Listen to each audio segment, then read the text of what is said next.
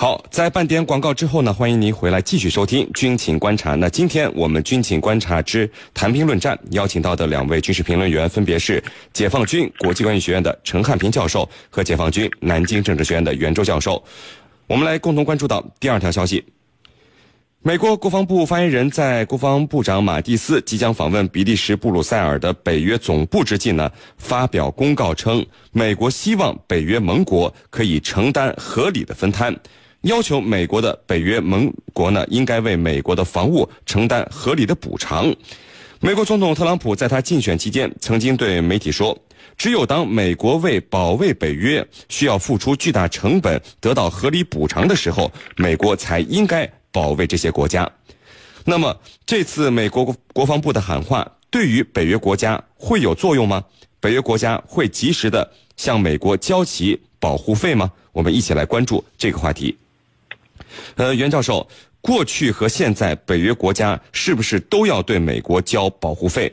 北约国家一直以来的国防军事预算相互之间是一个独立的状态，还是有一个总体的规划预算呢？好的，那么北约对其盟国的这个军费开支啊，实际上是有着比较明确的规定的。呃，一般来说呢，北约国家当中，呃，按照北约的规定，它的国防军事开支应当占其国内生产总值的百分之二。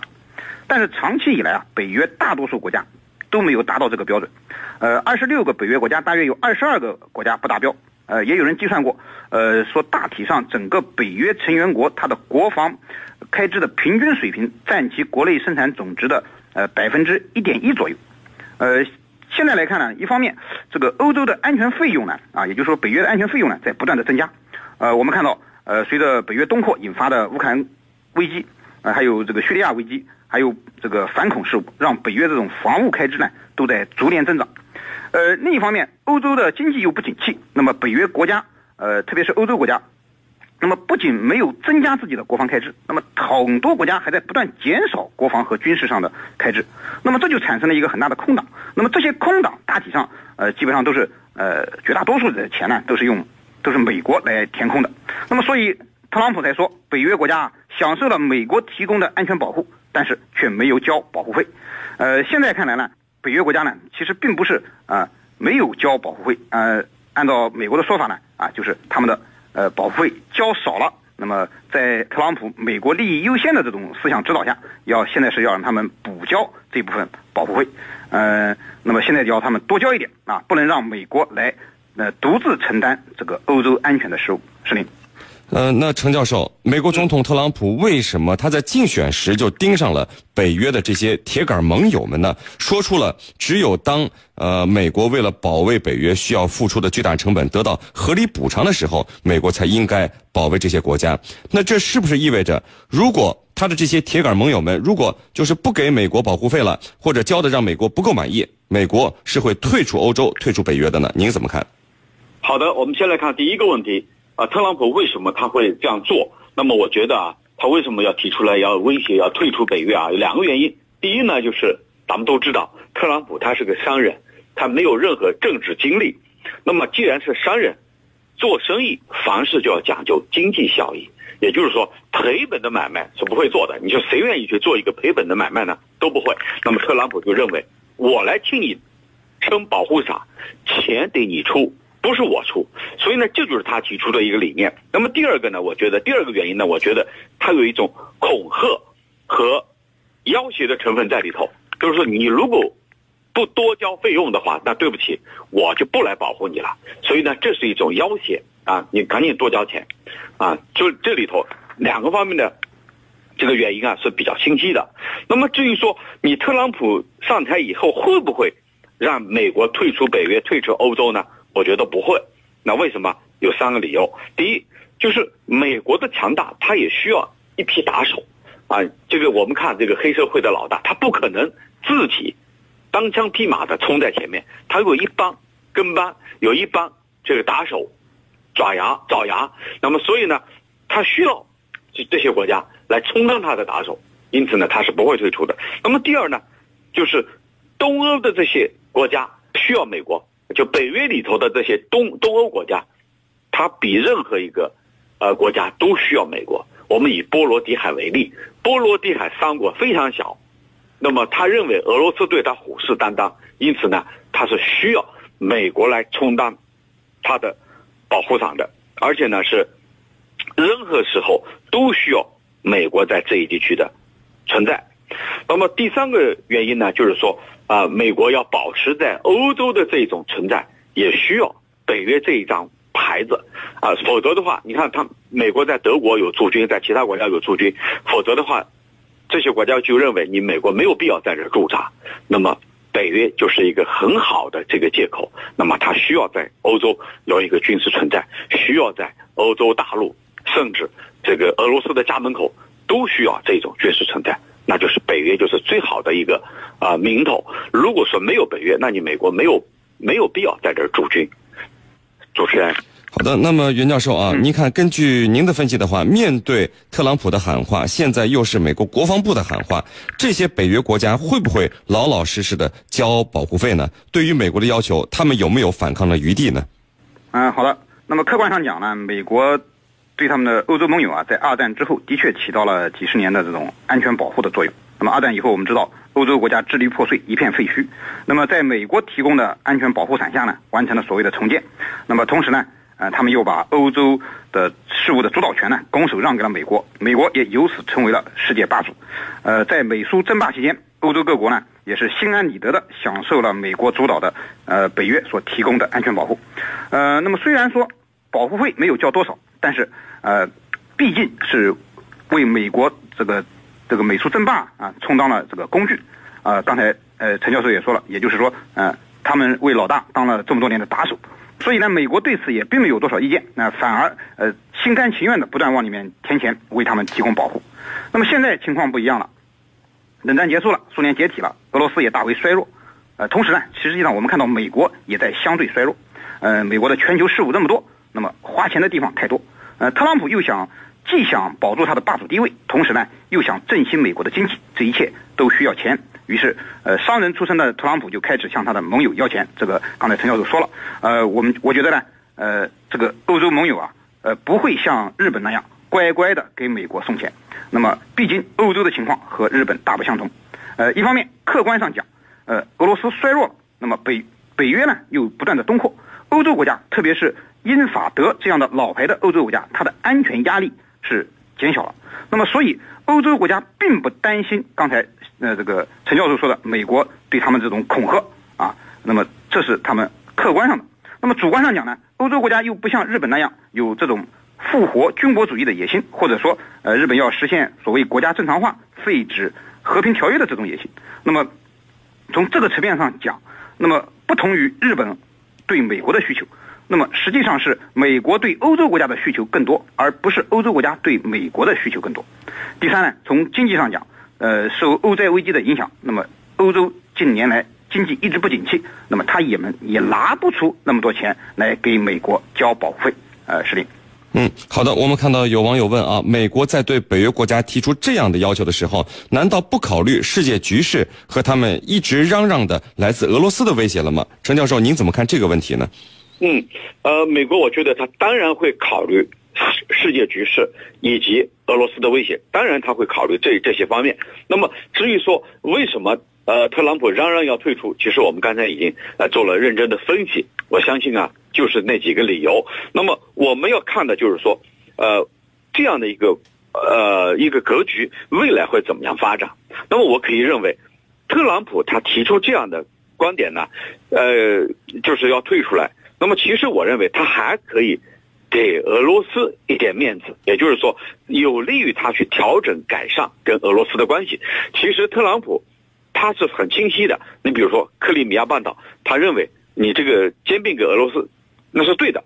还有呢，他认为要改善跟俄罗斯的关系。那么，你要改善跟俄罗斯的关系，和他所退出北约、威胁退出北约，我觉得这个他是呃也不矛盾的，是吻合的。那么也认为可以给俄罗斯一点面子，从而有利于他去调整、改善跟俄罗斯的关系。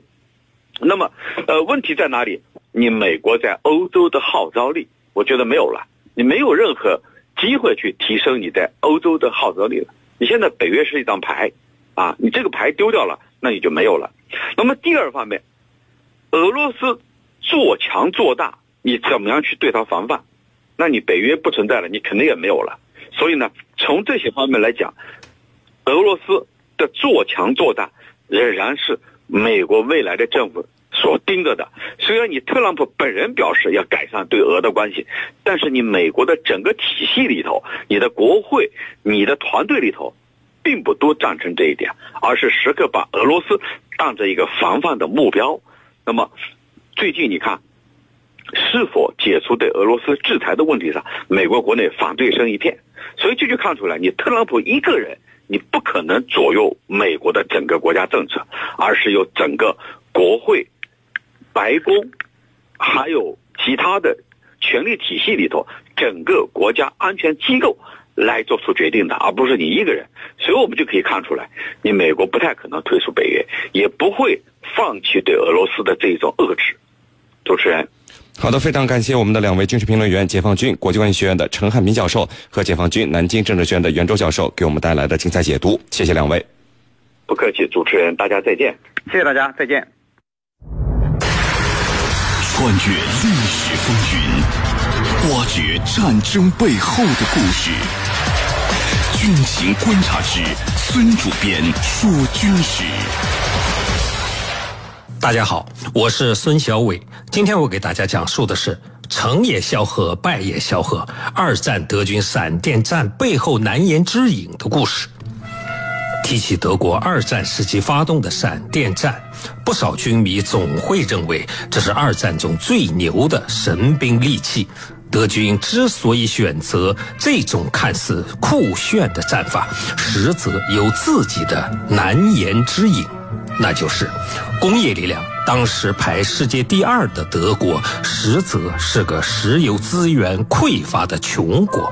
为什么在西线战场，神挡杀神，佛挡杀佛的闪电战，一到东线就不灵了呢？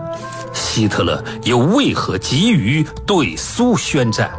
今天，我们就从资源战的角度重新解读德军看似光鲜的闪电战。首先得说说，高大上的闪电战是咋来的？闪电战的反面当然是持久战，但欧洲人打持久战的历史特别特别的短，直到一战才真正的开始。在此之前，欧洲大陆上一千多年的各国掐架的军事活动，在今天看来，其实都是闪电战。像英法的百年战争那样名头听起来吓人的大阵仗，细究起来，其实都是用无数个并不连接的战役连缀而成的。在这些战役的间隙，战争的主体那些贵族老爷们和负责跑龙套的平民，其实都处于各回各家的放羊状态。究其原因，是因为当时欧洲的小领主们领地太小。资源调配能力不行，撑不起像中国楚汉战争那样一打就是八年的大阵仗。仗打过一会儿，双方都有要喘口气的需求，实在速战速决不了，通常会用骑士间的单挑来解决。这跟项羽当年在成皋找刘邦约架是一样一样的。这种小打小闹给欧洲人造成了一个错觉，觉得好像战争是一种打打更健康的大众娱乐活动。在这方面，德国人受毒害最深。一战前，他们经历的最激烈的战争是一八七零年的普法战争。然而，这场德国的立国之战听起来很宏大。其实只持续了半年，期间双方真打的时间连俩月都不到。当年的七月十九日，法国对普鲁士宣战；九月二日，拿破仑三世就率领四十多万法军的主力在色当投降了。所以在一战前的德国人看来，战争就是像这样人畜无害的存在。孩子们，当秋天来临，树叶从树上飘落的时候，你们就可以带着勋章回家了。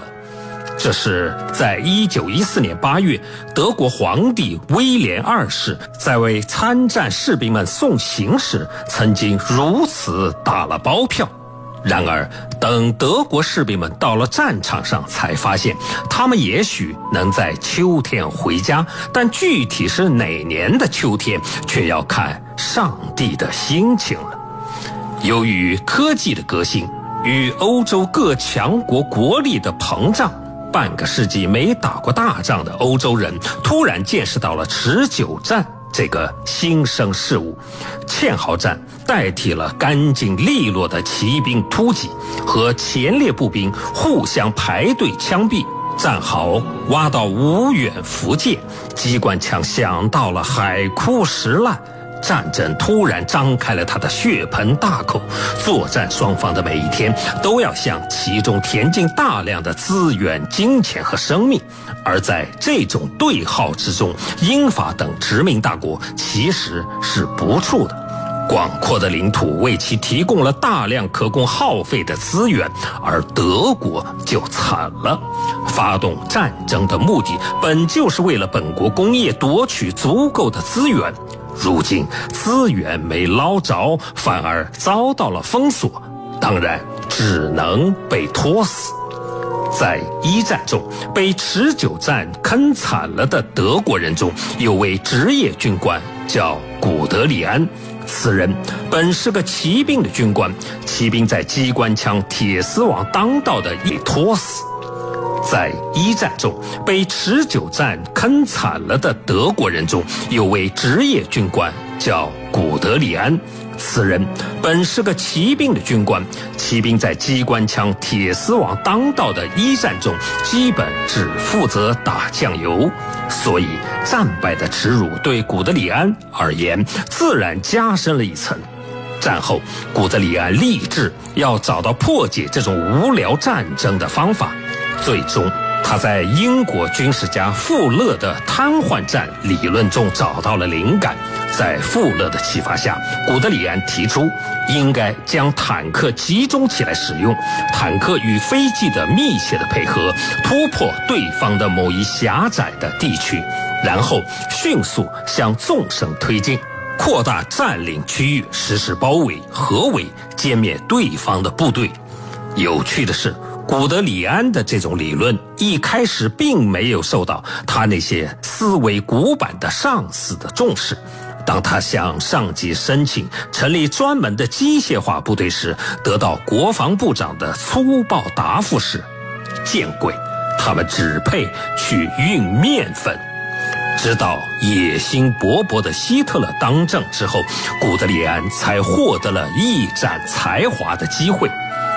在希特勒的支持下，整个二战前期几乎成了古德里安理论的实验场。德国用这套战法完成了对敌国的秒杀。他们二十七天内征服波兰，一天内征服了丹麦，二十三天内征服挪威，五天内征服荷兰，十八天内征服比利时，三十九天内征服号称欧洲最强陆军的法国。尤其是在对法国实施的“黄色计划”中，德军在面对坦克数量、质量均优于己方的英法联军时，依靠对坦克的集中应用，短时间内就将对手打垮。英法联军面对有时己方还在吃着饭时就从侧翼钻出来的德军坦克，几乎丧失了战斗意志，被俘人员竟多达了一百五十万人。此战之后，这种战法被美国报纸正式定名为“闪电”，闪电战也由此扬名天下。当时给人感觉的是，地球人似乎已经不能阻止德国人的平推世界了。然而，闪电战在征服欧洲的同时，却还有另外一个听起来不那么好听的叫法，叫“穷人的战法”。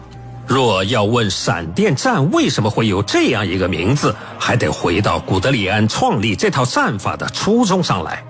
德国是个资源小国，闪电战所以能够成型，依靠的是坦克、飞机的集中使用。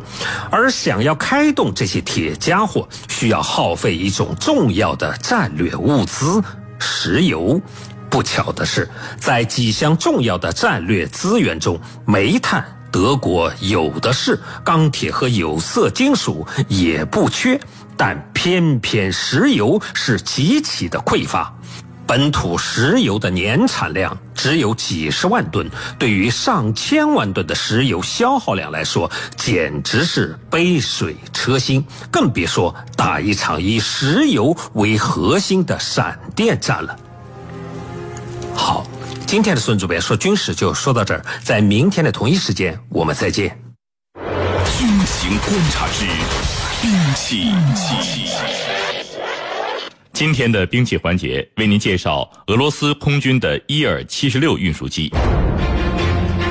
伊尔七六运输机是前苏联伊留申设计局研制的一种大型运输机，一九七一年三月试飞，一九七五年服役。伊尔七六运输机在苏联、东欧地区、亚洲和非洲也有广泛使用。原本设计军用运输机，但是在苏联解体后，也有大量用作民航用途。北约绰号为“耿直”。一九七四年，苏联伊留申设计局设计的伊尔七六中程中型运输机，北约代号“耿直”。目前。伊留申设计局已改制为莫斯科的伊留申航空股份公司联合体塔什干飞机生产企业。目前，伊尔七六在俄军中被用作作战支援运输飞机，用于运送步兵和轻装甲部队，能在简单的前线机场起降。伊尔七六还可执行伞降任务，可空投货物或经妥善包装的军用车辆。六十年代末，由于苏联军事空军主力机型安幺二已经显得载重小和航程不足，苏联为了提高其军事空运能力，决定研制一种近似于类似美国 C 幺四幺重型运输机的运输机。第一架伊尔七六原型机于一九七一年三月二十五日在莫斯科中央机场首次试飞，同年五月二十七号。在第二十九届巴黎国际航空博览会上公开展出。一九七四年，由苏联空军航空运输司令部进行鉴定验收，认为飞机达到要求，试飞持续到一九七五年结束，而后投入批量生产并交付部队和民航。到一九九二年初，共生产七百多架，年产量在五十架以上。截止到一九九七年，共生产了九百五十多架，年生产量近五十架。伊尔七八加油机是苏联由伊尔七六运输机改装而成的。伊尔七六于一九七八年交付使用。伊尔七八加油机主要用于给远程飞机、前线飞机和军用运输机进行空中加油，同时还可用作运输机，并可向机动机场紧急运送燃油。该飞机采用三点式空中加油系统，可同时为三架飞机加油。伊尔七八 M 空中加油机已投入小批量生产。伊尔七八、伊尔七八 M 是俄罗斯空军和其他独立国家联合体空军所装备的主力加油机型。好的，因为时间的关系呢，今天的军情观察到这里就结束了。是您代表编辑赵晨，感谢您的收听。如果您需要和我们交流，可以通过九三七军情观察的微信公众号和我们联系讨论。想要了解江苏广播更多精彩节目和互动内容，欢迎在各大手机应用市场下载荔枝新闻客户端。我们明天见。我们迈出的每一步。